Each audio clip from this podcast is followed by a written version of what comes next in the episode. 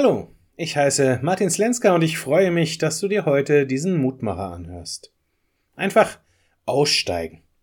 Es gab den ein oder anderen Moment während meines Urlaubs in Schottland, in denen ich genau das gerne getan hätte.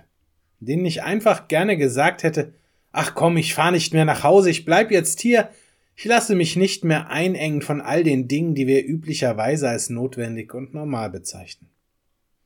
Wie ihr unzweifelhaft hören könnt, bin ich aber doch zurückgekommen.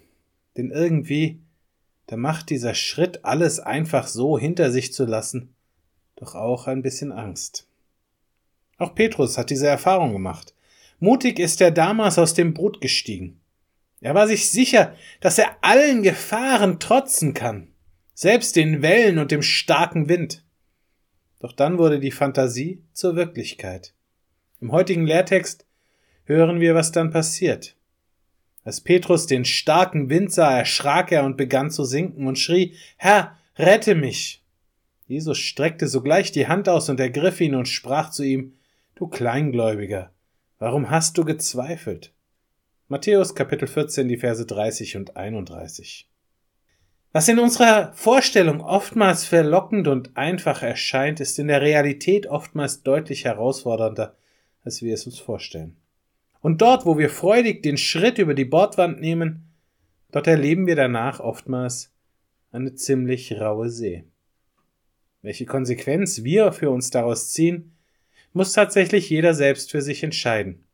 Aus meiner Sicht ist die Antwort aber weder einfach sitzen zu bleiben und sich jeder Veränderung zu verschließen, noch zu behaupten, dass wir jeden Schritt einfach mutig machen müssen, weil Gott es schon richten wird. Denn manchmal Manchmal da ist die Zeit einfach noch nicht reif und wir sind noch nicht bereit, dem Sturm so mühelos in die Augen zu schauen.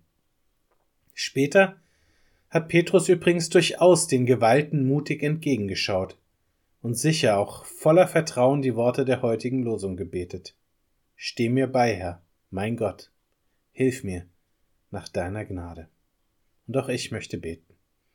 Von guten Mächten, wunderbar geborgen, erwarten wir getrost, was kommen mag. Gott ist bei uns am Abend und am Morgen und ganz gewiss an jedem neuen Tag. Amen. Auch morgen gibt es an dieser Stelle wieder einen neuen Mutmacher. Für heute wünsche ich dir nun einen guten und gesegneten Tag. Bleib gesund, aber vor allem bleib behütet. Und wenn dir der Mutmacher gut tut, dann empfehle ihn doch einfach weiter.